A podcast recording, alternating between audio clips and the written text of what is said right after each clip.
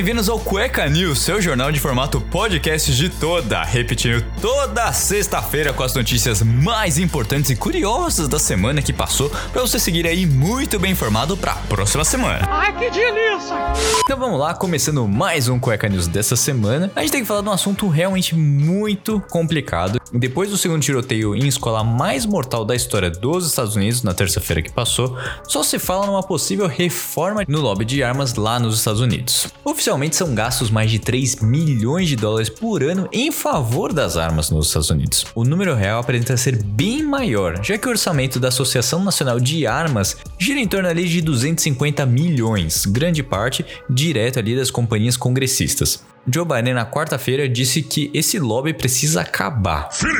Assim como ele, outros democratas trouxeram questionamentos sobre a legislação sobre as armas no país. Enquanto isso, a oposição puxa até em números a corda para o outro lado fazendo com que as pautas de endurecimento das regras não avancem. Tá okay. A justificativa favorável principal é a da proteção individual contra crimes. Tá, tá okay. Só em 2022, para vocês terem ideia, já foram registrados pelo menos 40 tiroteios em escolas do ensino básico nos Estados Unidos. Os Estados Unidos são o país com mais armas em posse de civis. Para cada 100 pessoas, há 120 armas. Em 2020, 45.222 pessoas morreram por causa de ferimentos com armas, e desse número, mais da metade foram casos de suicídio.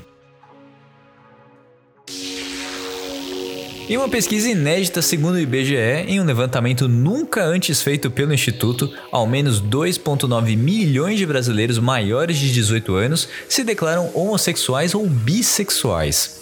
O número equivale a 1,8% da população adulta do país. Segundo os dados, 94,8% se afirmam heterossexuais, 1,2% disseram ser homossexuais, 0,7% bissexuais. 0,1% mencionaram outra orientação sexual. 1% não sabiam responder e 2,3% não quiseram identificar por qual gênero ou sexo se sentiam atraídos. Essa é a primeira vez que a entidade avalia esse aspecto em consultas domiciliares. Ainda segundo o levantamento, a população de homossexuais ou bissexuais é maior entre os jovens. O Sudeste registra o maior percentual, 2,1%, enquanto o Nordeste tem um menor aí de 1,5%.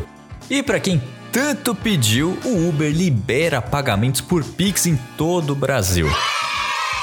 Apesar do recurso já estar disponível desde maio para a maioria dos usuários, ele deve ser expandido até o início de junho. Segundo a empresa, o pagamento será feito diretamente para a plataforma e não para o motorista parceiro. Além do pagamento das corridas, o passageiro também pode quitar dívidas ou comprar créditos Uber Cash, sistema pré-pago da Uber que permite adicionar um saldo no app por meio do Pix. E como que vai funcionar isso aí? O usuário escolhe o método Pix ao solicitar a viagem, confirmando o pedido, o passageiro é redirecionado a uma página onde realiza o pagamento e o trajeto é confirmado. Certo. O Pix não foi a única novidade da Uber. Também essa semana a companhia anunciou que vai exigir uma selfie dos usuários que optarem optarem por pagar suas viagens em dinheiro. Segundo a empresa, o novo recurso estava entre os mais pedidos pelos motoristas. Agora a gente tem que falar da notícia mais curiosa que apareceu essa semana. O piloto de avião o instrutor russo, um piloto de avião de 28 anos foi demitido após fazer uma sextape com uma aluna. É isso mesmo, mas até aí é o de menos. A gente sabe que tem muita sextape rolando aí e também não pode divulgar. Se você receber esse tipo de coisa, já deleta, já conversa com a pessoa, olha, não quero receber isso, você não pode fazer isso, isso é crime, ainda mais se recebendo de outra pessoa, né? Não, já, não vamos entrar no mérito. Mas o mais curioso é que essa sextape foi gravada dentro de uma aeronave, dentro ali de onde o piloto realmente fica do cockpit. Certo. De acordo com investigações, o homem, que é um instrutor da Escola de Aviação Civil de Sassovo, na Rússia, teria colocado a aeronave no piloto automático para conseguir filmar a relação sexual em pleno voo. Isso é safadeza. O site local Gazeta divulgou que o piloto é casado e teria convencido a aluna de 21 anos a gravar os vídeos íntimos em troca de aulas extras de aviação. Após o vídeo vazar, ambos foram expulsos da escola. Em defesa da aluna, ela teria alegado que os dois apenas trocaram beijos e abraços, sem outros contatos íntimos, e que as carícias aconteceram apenas uma vez. O vídeo foi publicado por um colega da jovem como forma de vingança após um desentendimento entre eles. Então, gente, não gravem sextape, muito menos no ambiente de trabalho e muito menos enquanto você pilota um avião. Thank you. Agora, partindo um pouquinho do mundo jurídico, tem uma notícia que também é realmente muito, muito complicada. Em uma reunião virtual da 21ª Câmara Civil do Rio Grande do Sul, uma das partes de um dos julgamentos que seria discutido apareceu sentada, seminua, no vaso sanitário, em sua câmera de vídeo. A sessão foi imediatamente suspensa devido ao improviso e depois retomada, de acordo com uma nota oficial do Tribunal de Justiça Gaúcho. Para quem não está entendendo, os julgamentos são feitos de maneira remota e uma das partes apareceu literalmente no trono durante a sessão de julgamento de um dos casos que seria ainda apreciado pelo colegiado. O acontecimento inusitado está sendo investigado e apurado para que o judiciário possa tomar as medidas cabíveis. No entanto, ainda na nota de esclarecimento, o TJRS deixa explícito que a pessoa no banheiro não é magistrado, procurador, advogado ou servidor do TJ, não identificando quem é essa parte do julgamento, se é réu ou requerente. Trata-se de parte em processo cujo julgamento ainda não havia iniciado, mas que indevidamente se encontrava com a câmera aberta, escreveram as autoridades. As sessões por videoconferência são comuns para o Poder Judiciário no pós-pandemia. Porém, no caso da 21ª Câmara Civil do Rio Grande do Sul, as câmeras devem manter-se fechadas durante outros julgamentos.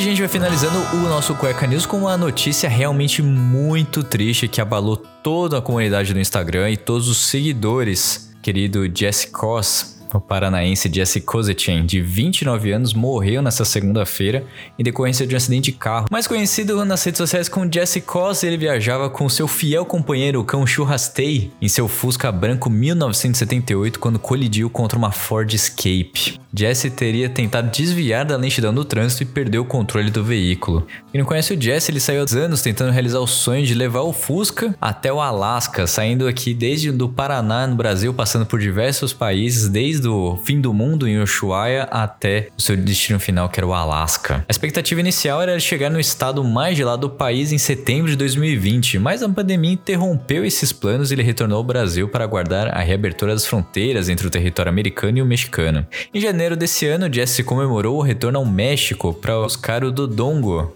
seu fiel Fusca, e deixar a viagem de mais de um ano e três meses de separação. Ele inicialmente acreditava que o afastamento da estrada seria apenas por quatro meses, como todo mundo, não é mesmo? Nos últimos meses, o brasileiro e Churrastei viram os parques da Disney, da Universal, nos entornos de Orlando, as praias de Miami, a capital Washington e muito mais cruzou a Times Square em Nova York, seguiu pela famosa Rota 66 no Arizona e foram até São Francisco na Califórnia. Há menos de uma semana, a dupla estava instalada em um acampamento no Oregon, e onde Jesse planejava entrar no território canadense para só então alcançar o Alasca.